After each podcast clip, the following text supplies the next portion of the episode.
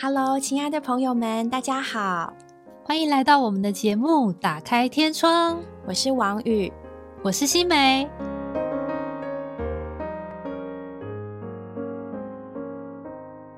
在上一集的节目中，我们听到祥恩妈妈感性的诉说自己和儿子关系的转捩点，是因着给儿子亲笔写了一封信，敞开他的自己。从此，祥恩也向妈妈敞开，母子之间逐渐成为无话不谈的朋友。祥恩妈妈给儿子完全自由开放的空间来探索世界，但自己呢就在旁边用心也用爱的陪伴。在看见儿子需要受调整的时候，透过理解及对话，取代唠叨和责备，就成功了博得孩子对他的信任和尊重。这一集我们要从祥恩的叛逆来聊起，聊聊他如何在教会生活中被主所爱，被教会生活中的大哥哥、大姐姐还有服侍者们用爱征服。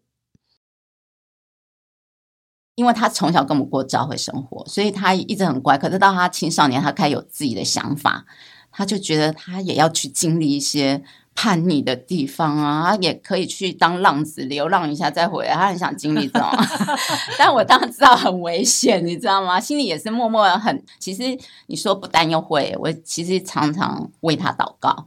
对，然后呢？然后他开始有自己想法，自己去追求他人生中认为重要的事的时候，他不像以前，因为他以前都知道我们家就是神是第一位，教会生活第一位。然后他开始有自己想法，就说：“哎，我要去三铁比赛，我要去竞选学生会长。”他就有很多的外物，对。然后他就开始常常有的时候主日就不能参加。其实我心里是非常着急，因为我觉得这个是大大的不 OK，但是我不能。强制他说不能这样，所以我知道跟主祷告。对，然后呢，他就经历了神，其实他蛮经历神的哈。然后所以他最后 觉得有被神管教，然后他就不敢了。对，然后对于主的话也是，我就觉得要用各样的智慧，把基督的话丰丰富富的住在他里面。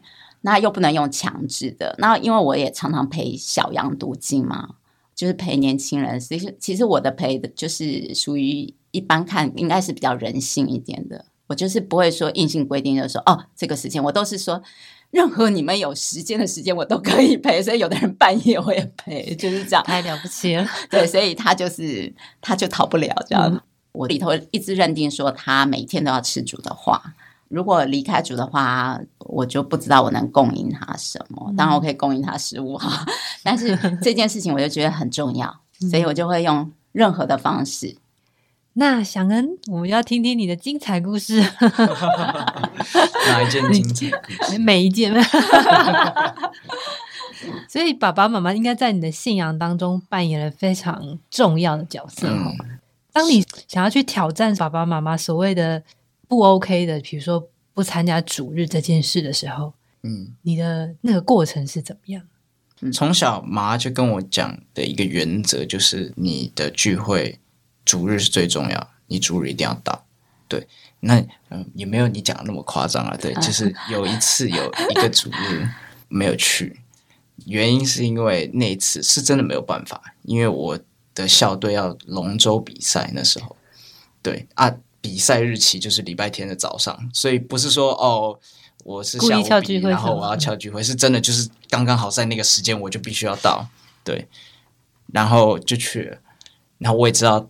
妈绝对绝对不是很开心，这样。但是因为那个比赛真的很重要，我们练了很久，练了好几个月这样。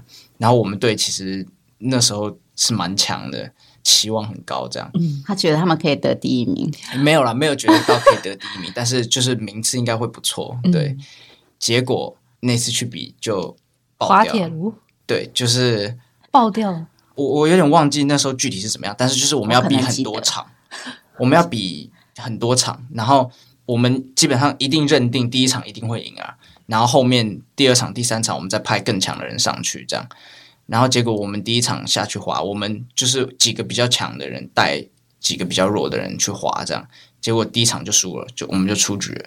啊，直接出局了，我们就直接出局，应该就没有再有机会了。他其实在这个事情之前，他已经有一些事情被猪有一点点的管教了。所以，当他在讲这个比赛的时候，他是他们是充满了呃，觉得他们会拿到很好成绩嘛。那他们这种团队也是很有激情的。对，他在跟我讲说，我们其实一开始听当然也都是很高兴，因为这是都是很好的活动嘛。但是他讲到比赛的时间，他就说，哦，他周六比赛，如果晋级了，他们就周日要总总决。赛对，早上他自己讲完，他自己吓一跳，真的真的，他自己吓一跳，他就说，哦。呃，是主主日欸，早上，他说完了，他自己说完了，他好就有一种预感，他会被神管教的那种感觉，所以我也没多说。其实我也没多想，我们我们的神真的很奇妙哈，所以他周六去比赛，他就打电话输了，哎，是周六比输的吗？对，周六就马上就是哦，对，哦就是很快就被淘汰了，就根本不用晋级，对连下午都不用。花了对，所以花了主日都不用去了。对，那怎么会呢？因为他们很强的，结果原来就是老师轻敌嘛，老师就觉得说，呃，他们太强了，所以他们要让一些没有经验、比较弱的人先上去。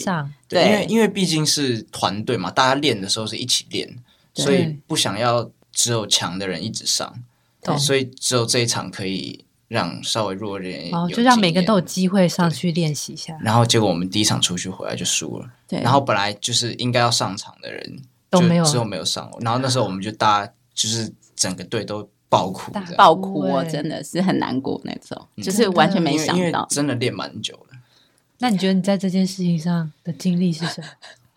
更敬畏什么，我觉得就是 嗯，他现在的境界应该就是敬畏神，就是说他觉得神会管教，所以他不敢。但是我觉得，当然这要更进一步，就是知道，就是更被主的这个爱，就是是那种没有恐惧的吧？嗯嗯对。但是我觉得这一步也不容易。对对，如果讲信仰的话，因为从小爸爸妈妈在中国开战，哦，然后就带了很多圣徒，所以其实就像刚才说，他们不会跟我讲说你一定要信神，你一定要你一定要爱主，你一定要服侍人。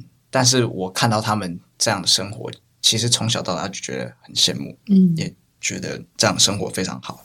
对，所以其实，在信仰上，我觉得我是有一定的看见的啦。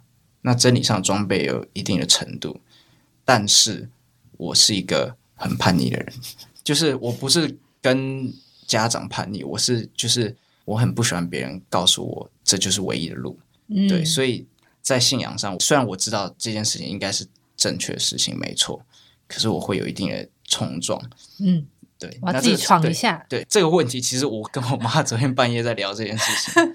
对，就是就是我明明知道，嗯，确实主应该是想要我这样，然后也确实我不应该在这件事情上有这么多的反抗，可是我就是就是没有办法。反骨，天生反骨，我就是跟他受的教育也很有关系。对，就因为对，当别人很斩钉截铁跟我讲说你必须要这样做，或者是这就是规定的时候，我就会觉得为什么？为什么我要遵循这个？在学校其实也是这样，对。嗯祥恩是在中国出生的吗？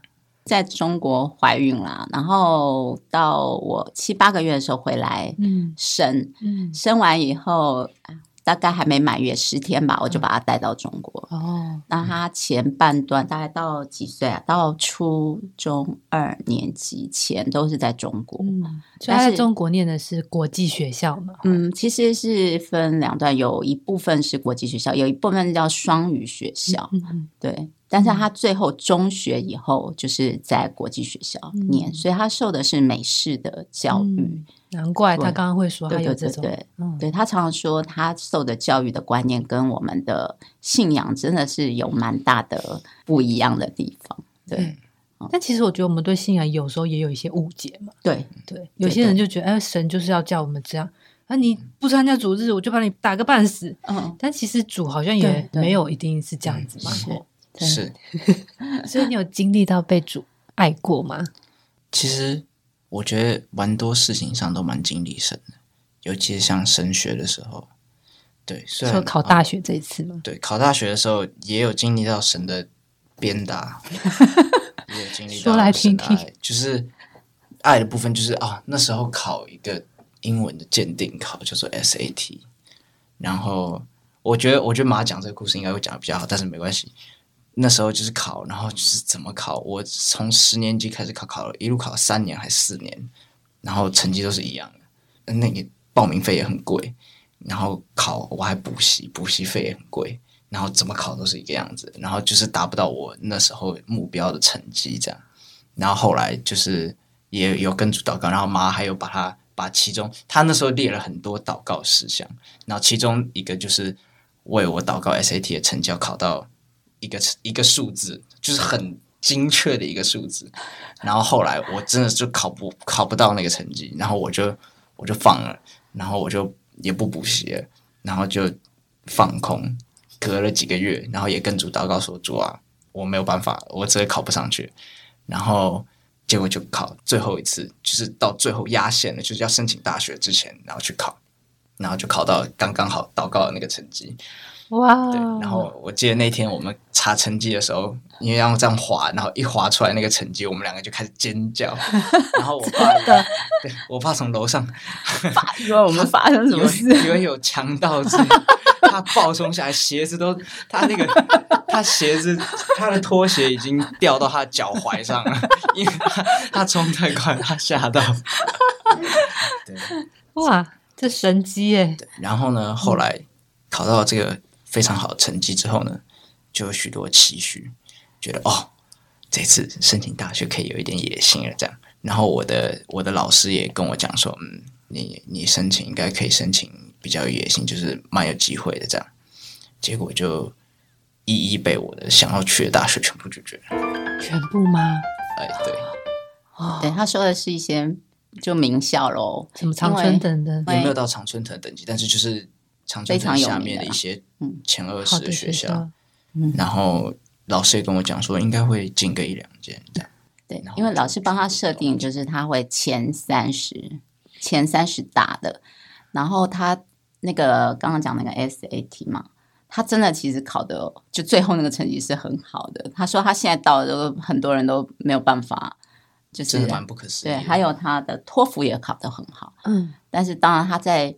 选择一些课程上，他的策略，他那时候不成熟嘛，就是有做出一些比较，他一直想挑战自我，所以他选的都是高难度的，对，然后所以成绩就是成绩，所以对，他不会看你修的课难不难，他你的成绩就是哦，了解，对对对，他他就看成绩，并不看你那个过程，所以他后来就是他发现很多成绩没有他好的同学，哎，怎么申请比他好的学校？他其实后来进了学校不是不好，可是不是他原先预想的。但是其实这个这个学校是我偷偷有有在里头跟主问过的，因为那时候我知道那个学校附近有弟兄姊妹有教会生活。对，然后对，我不知道是不是教他，不要怪我。但是其实我觉得还是我一直相信主会有他的美意啦。对，因为他。后来还蛮想进纽约里头的大学，然后因为他选择比较属于商科方面，所以爸爸一直认为是东岸比较好嘛，然后就觉得纽约是最棒的，然后他也很向往纽约大学。但是其实我现在回头看哈，因为后来我知道纽约纽约的招会一直没有恢复实体的聚会，一直都线上的哦，所以其实我觉得对他是很不适合的。对，然后他现在去的学校的附近就是。就是一直都有实体聚会，而且那个服侍者其实是很爱他们的，很很牧养、关心他们。后面讲的神的爱，其实这次去，嗯，蛮有体会的。因为我们家一直是开家的，然后也一直是服侍，所以我的观点一直是哦，我们家常常会照顾别人啊，就是接接人啊、爱宴啊这样。结果我这次去，就是刚好就是真的相反过来，经历了。在神家被爱宴的那个感觉，好棒！太棒了！我一个礼拜有三天吃爱宴吗？吃爱宴。然后那时候我记得要期末考的时候，他们那些家就是那个区的家，他们特别做了一个期末考的准备包给我们，里面有运动饮料，然后他们自己做的两种不同的零食，就是他们要自己去做。用什么不同东西做，然后都很好吃。然后还有什么那个果坚果啊，然后就一堆，然后还有什么那个叫什么发泄的那个玩具啊，就可以 舒压玩具，舒压玩具舒压的玩具，好贴心哦。还有各种各种吃的什么的都有，然后每一个哦还有水果，然后每一样上面都会贴金结，哇，好用心哦，就真的蛮感动。所以现在的是那个是什么照会啊？在波士顿，就是波士顿的召会，对，对，好用心哦。对去聚会也都是接送啊，他们会来开车来接你对，，会开车来接我。那时候我我那时候搬家，他们还有帮我接我去帮我搬东西，这样。对，哎，在学校里面跟你一起的有弟兄姊妹吗？诶，有两个弟兄，对，波士顿学院算是在我们那边应该算是比较少的，就是信徒应该是比较少，但是你还是有同伴嘛，在那里还是。有同伴，感谢主，嗯很幸福。他们的学校比较少华人，比较是真的就是美国、美国当算是很白的学校，很白的学校。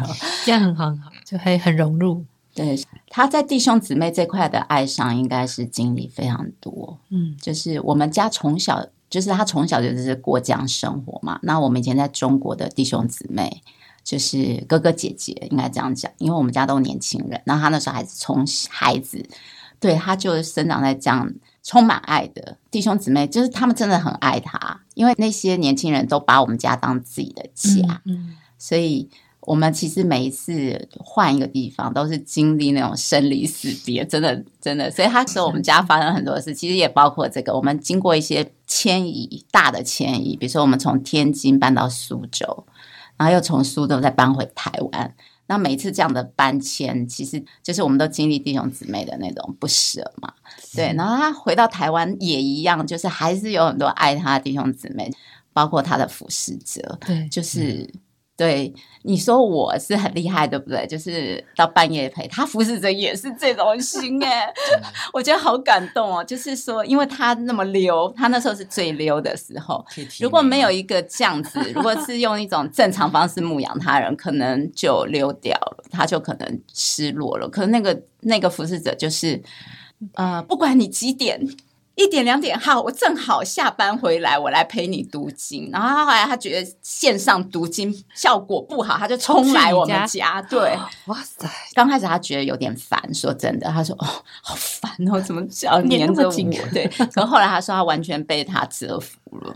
哇，所以他就对他的服侍者就觉得说，哇，怎么有这样的爱？然后他们活出的一种对神的绝对，也很激励他。对，虽然有的时候还是蛮头痛的，觉得很黏吗？也也不是，对啊，那时候那时候真的，他逐日逐日前他会冲来我家把我叫起来，从床上把他拎起来。因为我是我我属于那种很晚睡的人，就是我我可以很轻松的熬夜熬到三四点这样，就是三四点很常是我的常态。那那时候可能是比较早一点，可能两点钟这样，然后常常早上就会比较晚起一点，对，然后他就会咚咚咚咚，你早上我还在睡觉，就会听到楼下这样。冲上对来，的然，后咚咚咚咚咚咚咚，呃，起床，所以主都给不一样的孩子预备不一样的最适合他的服侍者。然后其实那个服侍者他其实很忙，但是很竭力。但是真的很竭力。就是我想说，如果是我这样工作，我应该真是工作完后我累到回家就直接睡死了。但是他就是到处跑，之前还会接我到另外一个要后来要去恢复另外一个一个小弟兄，然后会接上山开车上山接我，然后我们再一起开车到他家，然后就为了去跟他玩心。那有的时候常常会被他拒之门外，或者是不开门或者怎么样，然后晚行完结束后再送我上山，然后他再自己开回家，哇，那动不动就是两个小时吧。嗯，对，所以后来看到这样的服饰，其实其实都有感动在心里啊。真的，对。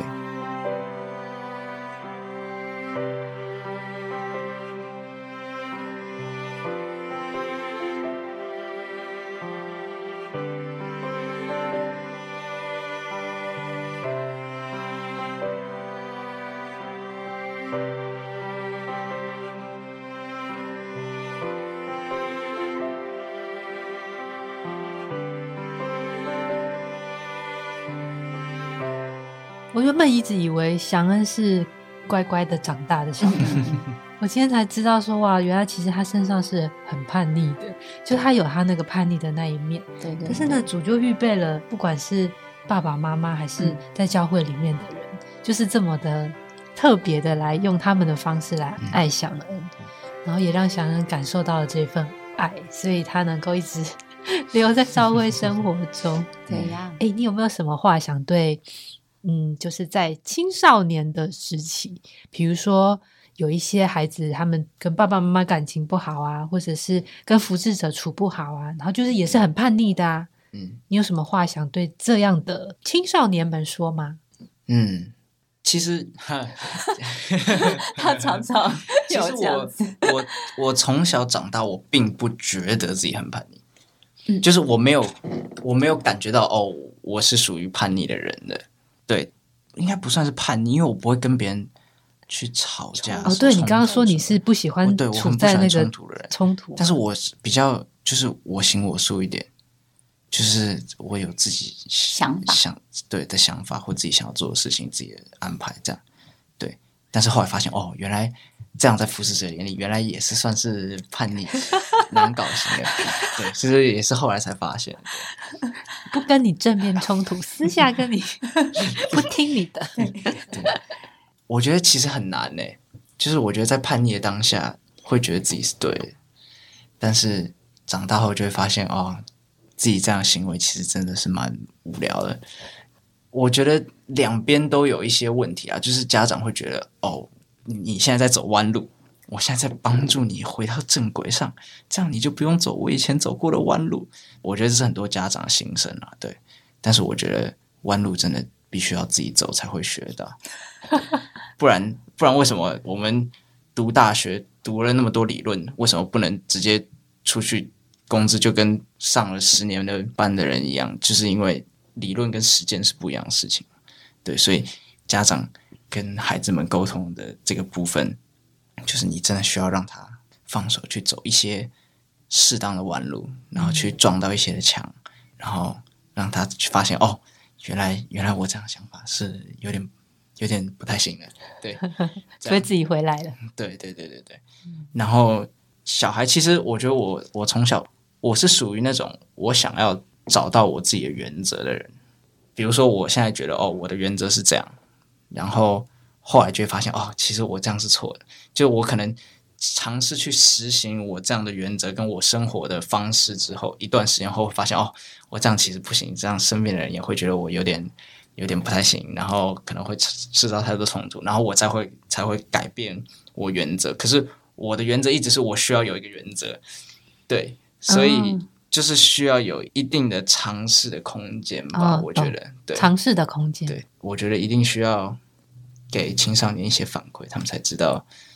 但是也是反馈也要适当。嗯，对我有点不知道我现在讲到哪里去了。如果你觉得这段别人听得懂，你可以剪进去。听不懂没有关系。那你觉得爸爸妈妈要怎么跟小朋友做朋友？嗯，这个比较难。我觉得常常会定型，就是对，就是习惯用一种方式对对对对对待对。家长要突然间回家说：“哎，我们来做朋友吧。”跟我聊，吓到跟我聊聊你的心事吧。最近在学校，他他就会很错愕啊，到底要干嘛？有预对，谋吧？所以这种，对 你要不要直接讲我做错了什么事情之类的？对，所以我觉得这种事情真的不能用逼的，就是要很自然的养成一个互动的模式吧。嗯真的是只能慢慢来。嗯对就可能爸爸妈妈要先意识到说我需要改变，嗯然后用一种不着痕迹的方式，看怎么样去改变这个关系，对不对？嗯而不是很刻意。。一个重点是，你要让你的孩子知道他做的事情你可以接受，你不一定会认同，但你可以接受。嗯，首先第一是你绝对不能去找他讲话，我觉得。就是如果你本来的互动模式就有一定的那个的话，你不可能直接把他坐下来说：“哎，你坐在这跟我聊聊心事吧。”这样这样是不可能发生的事情。只能等他出现了一些事情，在人生中碰到一些事情后，你要跟他讲说：“哦，你发生什么事情可以跟我们讲，我们一定会支持你的。”这样，那可能只有一次两次他来找你，然后你没有反应的非常激烈，然后骂他或者怎么样，他渐渐的就会发现说：“哦，其实我是可以来找你聊这些事情的，你也不会马上想要解决我的问题，或者是告诉我应该要怎么做，而是你你会听我的嗯。想法、我的感受，然后渐渐的培养起这样互动的关系。然后我觉得家长跟孩子分享心事也蛮重要的。哦，你说的是是爸爸妈妈跟小朋友分享他们大人的心事。对，我觉得蛮重要的，呃，一定程度上的，对，因为像比如说爸爸妈妈吵架好了，嗯，其实我会想要知道发生什么事情，我不一定想要帮忙解决，可是我觉得一定程度上我知道，因为我觉得常常家长不想要小孩子知道大人的事情，那这样就会首先他会变成一个感觉像是哦，小孩就小孩，不要管大人的事情，嗯，这样。啊，这样这样就已经这样就已经出现了一个阶级的差距了嘛。嗯。对，然后再来就是因为爸妈也是人嘛，其实越长大，其实后来到最后就会越知道爸妈也是完美的，对爸妈也会出错，对，爸妈做的事情，他管你的事情也不一定永远是对的。嗯。我会看到很多小孩就会觉得就是反抗。那如果你常常跟你的小孩聊一些一些形式的话，他也会觉得哦，嗯，其实你在乎我的意见，你也会想要我融入你的生活中，这样。嗯，对，就让他觉得他可以帮忙。嗯嗯。嗯，他不但是被爱、被接纳，他所有的都是可以被接受的，而且他还能够尽到他的那一份，对。觉得我我是可以帮忙的，是。的那种感觉哈，好像真的很不一样。对。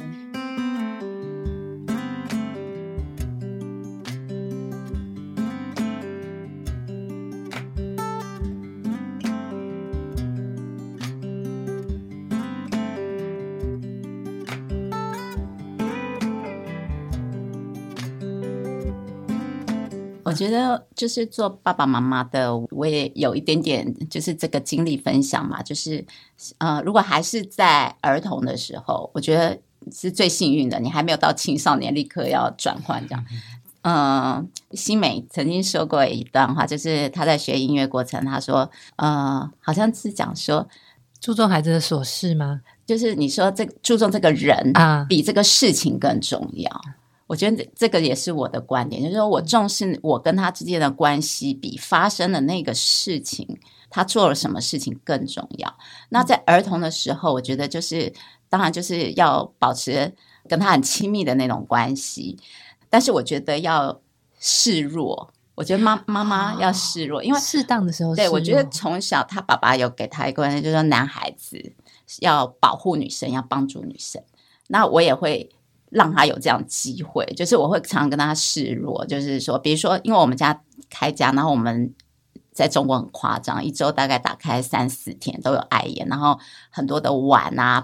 锅子啊，当然弟兄姊妹也会帮忙，但是你知道残留还是会很多。然后那时候我有肩肘炎，然后所以我从小就会跟他示弱，然后他就会帮我刷、哦，真的，他从小就会洗碗洗锅，他有时候一洗过洗超多，我妈都觉得我在虐待他那种程度，那我都会开玩笑说哦。不是亲生的，啊，当然不是啦，就是我从小就让他觉得他在保护我，他在帮助我，嗯然后他这出去，样比这样比哎去洗对对对，好太多多了然后孩子会很自愿的乖乖的帮你洗完，还有很有成就感。好聪明哦，对，然后他出去也会帮我提东西，然后提包包啊，对各种，而且我有的时候我要。就是说我哎、我觉得他拿太多，我要帮他，还会说不要不要不要不要，我来就好，这样就很男子汉这样。他从以前就，就是我觉得是从小我就跟他是这样子，就是让他觉得他可以参与，可以帮助我。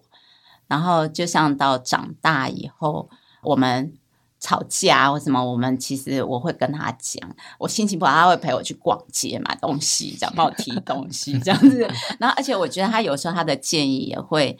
就是他长大后，我觉得也是很有帮助的。就是，嗯、呃，因为我们在吵架的时候，我们就是在肉体里嘛，对对，然后我们就是完全就是被愤怒充满，然后就不想妥协，然后他就会哎诚心的说，因为还是要陪他诚心镀金，然后就是有一次我就记得吵完架，然后就讲。啊、呃，我们不是跟这个血肉之人 征战，乃是从跟这些空中执政然后他就说：“你看是不是？” 然后我就 换他教育你啊，对对，所以所以我觉得，嗯，这个过程挺好的。我觉得给父母建议就是，你要保持跟他很好的关系，嗯是那个甜美的互动，不要因为一件事打坏了你们关系，因为一打坏那关系，他就对你关闭了，对，很难修补。对。就是我们讲说舍己辅救嘛，主耶稣他也是降到人的地位。如果他是在神的那个地位来要求我们，我们每一个见到他就完蛋了。真的，对，那我觉得有一个金节一直很提醒我，就是《菲利比书》里头他说，我们的主耶稣基督他是与神同等，但他不以神为同等强夺之争，紧持不放。我觉得对那个紧持不放很有摸着。很多父母会紧持不放这个身份，就说我是妈妈耶，我是爸爸耶，对不对？我知道我吃的盐比你饭还多哎，对不对？我知道什么对你最好。我自己也在这个过程中，就是放下到他那个地位，就像他说的，不一定认同他是对的，但是接受他。接受他这些事情，然后陪他一起经过，嗯，对，就是能够让他对你是没有任何的间隔的，跟你敞开心聊天，然后容许他犯错。我们的神也容许我们犯错啊，对对，所以我就觉得就是这样子。我觉得一个甜美的关系，一个亲密的关系，在我的观念里头比什么都重要。是是。刚提到那个经节是在《菲利比书》第二章，从第六节开始。对，他说到我们这位主是本有神的形状。对，不以自己与神同等为强夺之争，紧持不放，反而倒空自己，取了奴仆的心状。真的，做妈妈、爸爸真的是 要舍己啊！对，就是你不能说你自己原来那一套，因为他还没经过，那是你的人生，不是他的人生。是的，对，哇。今天真是太有收获了，听了好多好棒的故事，然后也哇，真的是从祥恩和祥恩妈妈的身上学到了很多很多，相信对所有的听众爸爸妈妈们一定也会觉得哇，收获非常的大。希望所有的爸爸妈妈呢，都能够借着这样的分享，与我们的孩子之间都有很甜美，在神里面很亲密的一个关系哦。对。太棒了，谢谢你们，谢谢你们今天来，谢谢祥恩，谢谢祥 恩妈妈，那我们下周再见喽，拜拜。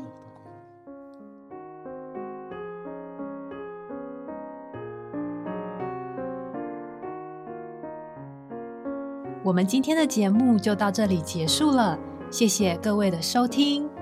如果你有想和我们说的话，欢迎留言或来信给我们。也别忘了在 Podcast 平台上订阅我们，我们下周再见喽，拜拜。